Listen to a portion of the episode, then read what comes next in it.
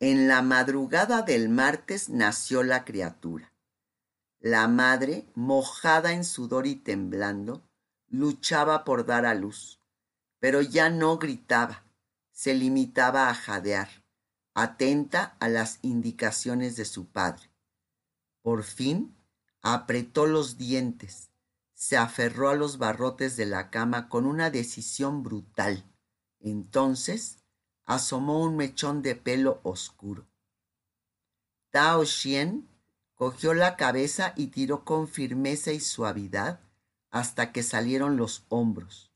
Giró el cuerpecito y lo extrajo rápidamente con un solo movimiento, mientras con la otra mano desprendía la tripa morada en torno al cuello.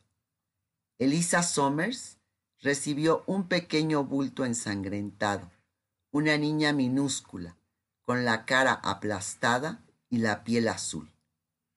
Mientras Tao Xian cortaba el cordón y se afanaba con la segunda parte del parto, la abuela limpió a la nieta con una esponja y le palmoteó la espalda hasta que empezó a respirar. Cuando oyó el grito que anunciaba el ingreso al mundo y comprobó que adquiría un color normal, la colocó sobre el vientre de Lynn. Exhausta la madre, se irguió sobre un codo para recibirla, mientras su cuerpo seguía pulsando, y se la puso al pecho, besándola y dándole la bienvenida en una mezcolanza de inglés, español, chino y palabras inventadas. Una hora más tarde, Elisa llamó a Severo y a Loki para que conocieran a la niña la encontraron durmiendo apacible en la cuna de plata labrada que había pertenecido a los Rodríguez de Santa Cruz, vestida de seda amarilla, con un gorro rojo que le daba el aspecto de un duende diminuto. Lynn dormitaba, pálida y tranquila entre sábanas limpias, y Tao Xian, sentado a su lado, vigilaba su pulso. ¿Qué nombre le pondrán? preguntó Severo del Valle conmovido. Lin y usted deben decidirlo, replicó Elisa. ¿Yo? ¿No es usted el padre? preguntó Tao Xian, haciéndole un guiño de burla.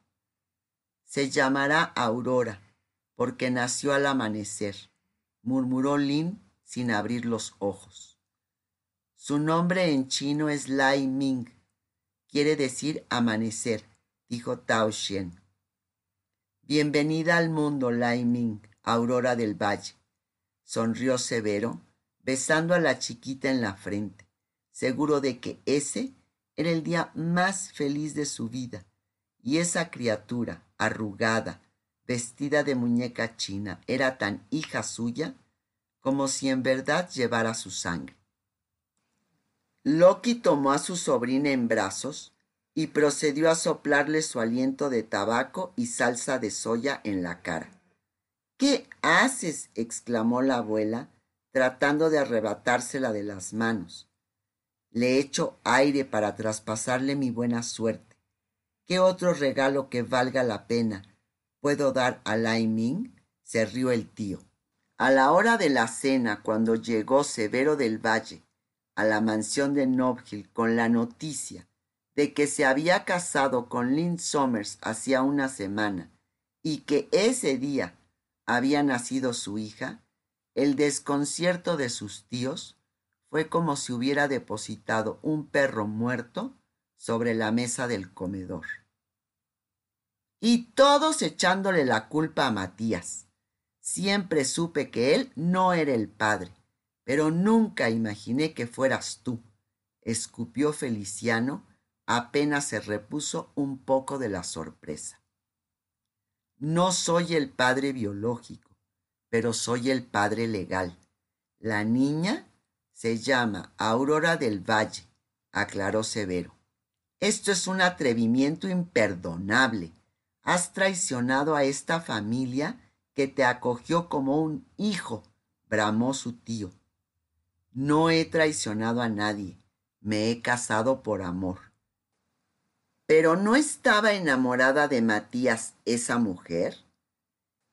Esa mujer se llama Lynn y es mi esposa. Le exijo que la trate con el debido respeto, dijo Severo secamente, poniéndose de pie. Eres un idiota, Severo, un completo idiota, lo insultó Feliciano, saliendo a grandes trancos furiosos del comedor. El impenetrable Williams, quien entraba en ese momento a supervisar el servicio de los postres, no pudo evitar una rápida sonrisa de complicidad antes de retirarse discretamente. Paulina oyó incrédula la explicación de Severo, que dentro de unos días partiría a la guerra en Chile. Lynn se quedará viviendo con sus padres en Chinatown y si las cosas resultan bien, regresaría en el futuro para asumir su papel de esposo y padre. Siéntate, sobrino. Hablemos como la gente. Matías es el padre de esa niña, ¿verdad? Pregúnteselo a él, tía. Ya veo. Te casaste para sacar la cara por Matías. Mi hijo es un cínico y tú eres un romántico. Mira que arruinar tu vida por una quijotada, exclamó Paulina. Se equivoca, tía. No he arruinado mi vida, por el contrario. Creo que esta es mi única oportunidad de ser feliz. ¿Con una mujer que ama a otro? ¿Con una hija que no es tuya? El tiempo ayudará. Si vuelvo de la guerra, Lina aprenderá a quererme y la niña creerá que soy su padre. Matías puede volver antes que tú, anotó ella. Eso no cambiaría nada. A Matías le bastaría una palabra para que Lynn Somers lo siga hasta el fin del mundo. Es un riesgo inevitable, replicó Severo. Has perdido la cabeza, sobrino. Esa gente no es de nuestro medio social, decretó Paulina del Valle. Es la familia más decente que conozco, tía, le aseguró Severo. Veo que no has aprendido nada conmigo.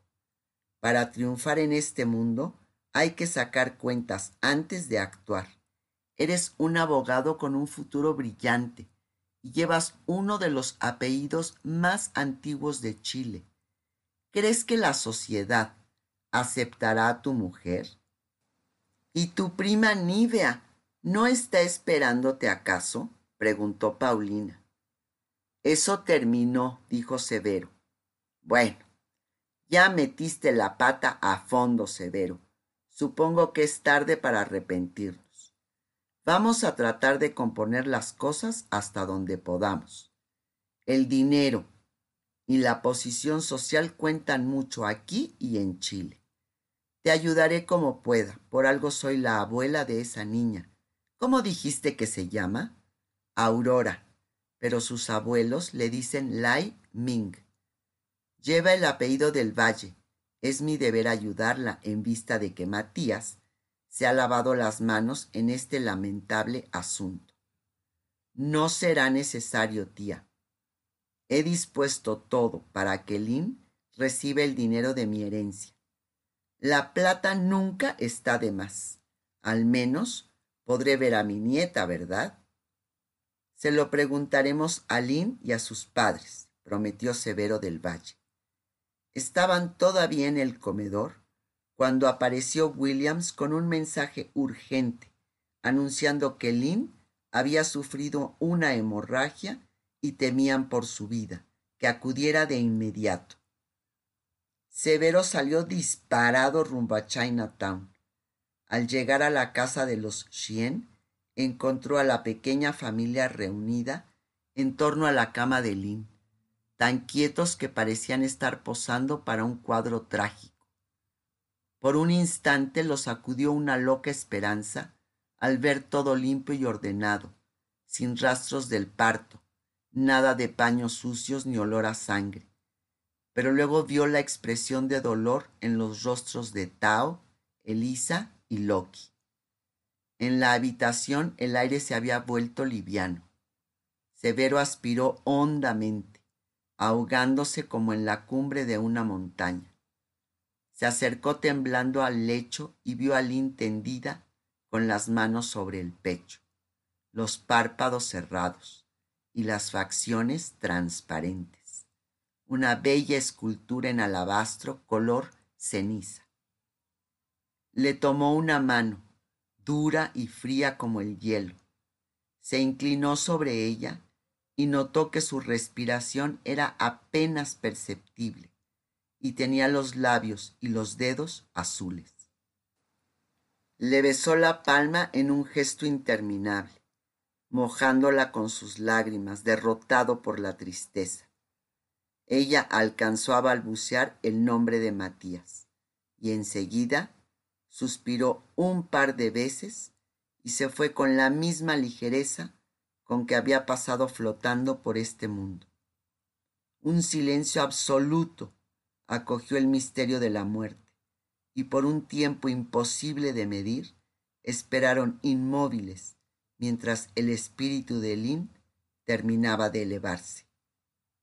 Severo sintió un alarido largo que surgía del fondo de la tierra y lo traspasaba desde los pies hasta la boca, pero no lograba salir de sus labios. El grito lo invadió por dentro, lo ocupó enteramente y estalló dentro de su cabeza en una silenciosa explosión. Se quedó ahí arrodillado junto a la cama, llamando a sin voz, incrédulo ante el destino que le había arrebatado de sopetón a la mujer con la cual soñó por años, llevándosela justo cuando creía haberla conseguido. Una eternidad más tarde, sintió que le tocaban el hombro y se encontró con los ojos demudados de Tao Xian. ¿Está bien? ¿Está bien? Le pareció que murmuraba y vio más atrás a Elisa Somers y a Loki, sollozando, abrazados, y comprendió que era un intruso en el dolor de esa familia. Entonces se acordó de la niña. Fue a la cuna de plata tambaleándose como un borracho tomó a la pequeña Aurora en brazos, la llevó hasta la cama y la acercó al rostro de Lynn para que dijera adiós a su madre. Luego se sentó con ella en el regazo, meciéndola sin consuelo. Al enterarse Paulina del Valle que Lynn Somers había muerto, tuvo una oleada de alegría y alcanzó a emitir un grito de triunfo, antes de que la vergüenza por tan ruin sentimiento la hiciera aterrizar. Siempre había deseado una hija. Desde su primer embarazo, soñó con la niña que llevaría su nombre, Paulina, y sería su mejor amiga y su compañera. Con cada uno de los tres varones que dio a luz, se sintió enfadada, pero ahora, en la madurez de su existencia, le caía este regalo en la falda, una nieta que ella podría criar como hija, alguien a quien brindar todas las oportunidades que el cariño y el dinero podían ofrecer, pensaba, alguien que la acompañara en su vejez. Con Lynn Somers fuera del cuadro, ella podía obtener a la criatura en nombre de Matías. Estaba celebrando aquel imprevisible golpe de fortuna con una taza de chocolate y tres pasteles de crema, cuando Williams le recordó que legalmente la pequeña aparecía como hija de Severo del Valle, única persona con derecho a decidir su futuro. Mejor aún, concluyó ella, porque al menos su sobrino estaba ahí mismo, mientras que traer a Matías de Europa y convencerlo de reclamar a su hija sería tarea a largo plazo. No anticipó jamás la reacción de Severo cuando le explicó sus planes. Para efectos legales, tú eres el padre. Así es que puedes traer a la niña mañana mismo a esta casa, dijo Paulina. No lo haré, tía. Los padres de Lynn se quedarán con su nieta mientras yo voy a la guerra. quieren criarla y yo estoy de acuerdo, replicó el sobrino en un tono terminante, que ella no le había oído antes. ¿Estás loco? No podemos dejar a mi nieta en manos de Elisa Somers y ese chino, exclamó Paulina. ¿Por qué no? Son sus abuelos. ¿Quieres que se críe en Chinatown? Nosotros podemos darle educación, oportunidades, lujo, un apellido respetable. Nada de eso pueden darle ellos. Le darán amor, replicó Severo. Yo también. Acuérdate que me debes mucho, sobrino. Esta es tu oportunidad de pagarme y hacer algo por esa niñita. Lo siento, tía, ya está decidido. Aurora se quedará con sus abuelos maternos. Paulina del Valle tuvo una de las tantas pataletas de su vida. No podía creer que ese sobrino, a quien suponía su aliado incondicional, que se había convertido en otro hijo para ella, pudiera traicionarla de manera tan vil. Tanto gritó, insultó, razonó en vano y se sofocó, que Williams debió llamar un médico para que le administrara una dosis de tranquilizantes apropiada a su tamaño y la durmiera por un buen rato. Cuando despertó, treinta horas más tarde, su sobrino ya estaba a bordo del vapor que lo llevaría a Chile. Entre su marido y el fiel Williams lograron convencerla de que no era el caso recurrir a la violencia como pensaba, porque por muy corrupta que fuera la justicia en San Francisco, no había asidero legal para arrebatar el bebé a los abuelos maternos, teniendo en cuenta que el supuesto padre así lo había determinado por escrito. Le sugirieron que tampoco usara el recurso tan manido de ofrecer dinero por la chiquilla, porque podía volverse en su contra y darle como un piedrazo en los dientes. El único camino posible era la diplomacia hasta que volviera Severo del Valle, y entonces podrían llegar a un acuerdo.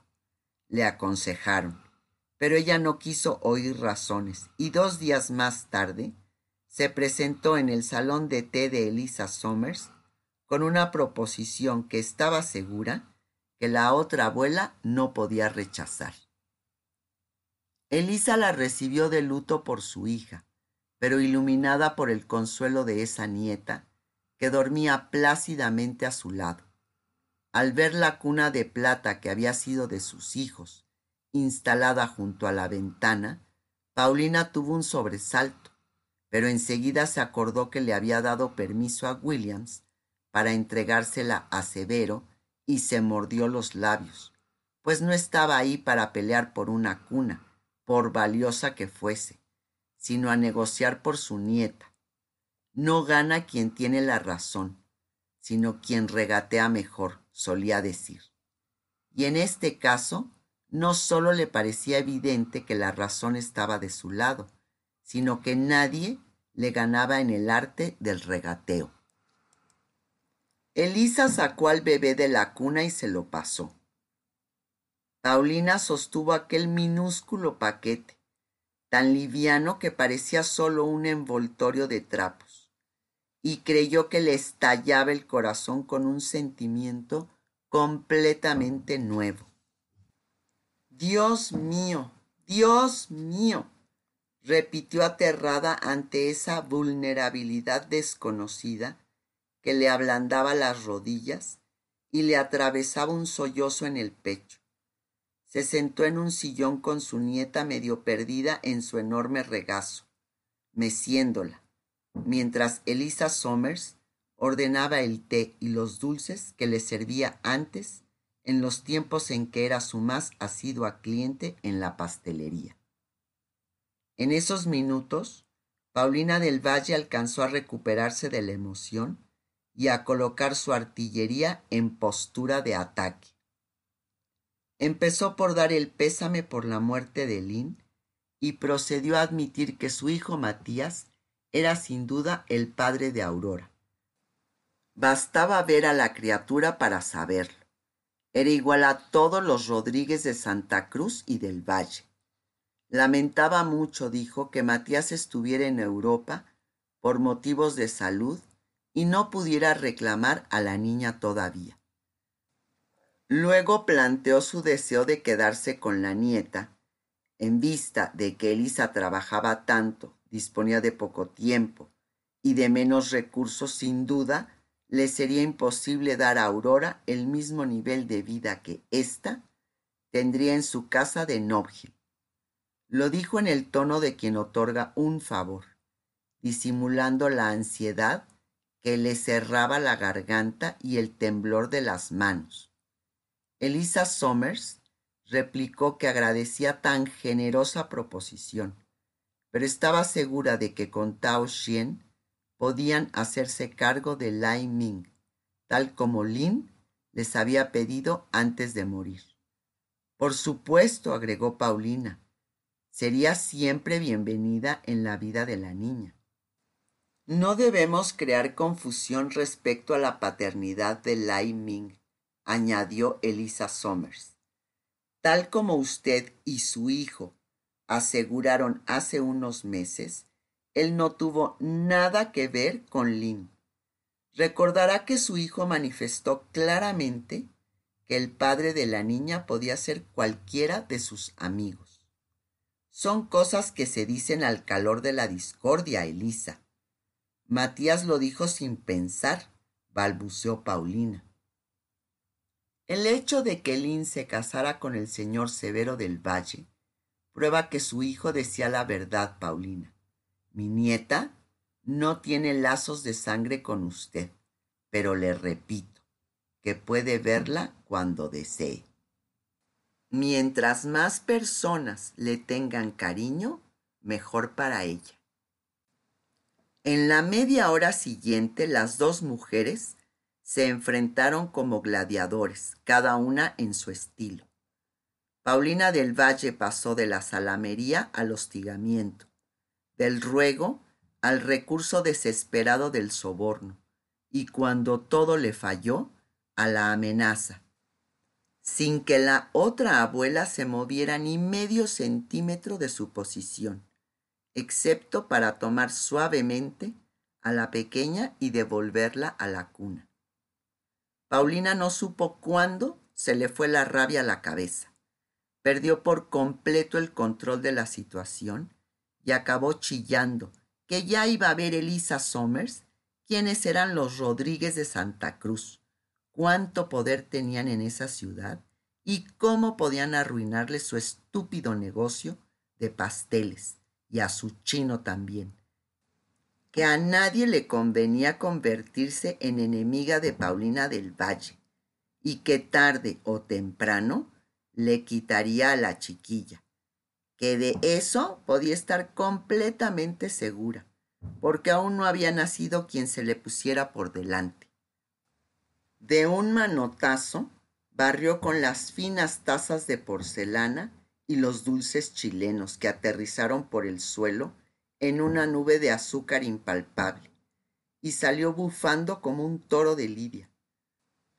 Una vez en el coche con la sangre agolpada en las sienes y el corazón pateándole bajo las capas de grasa aprisionadas en el corsé, se echó a llorar a sollozo partido, como no había llorado desde que le puso pestillo a la puerta de su habitación y se quedó sola en la gran cama mitológica, tal como entonces le había fallado su mejor herramienta, la habilidad para regatear como mercader árabe, que tanto éxito le había aportado en otros aspectos de su vida.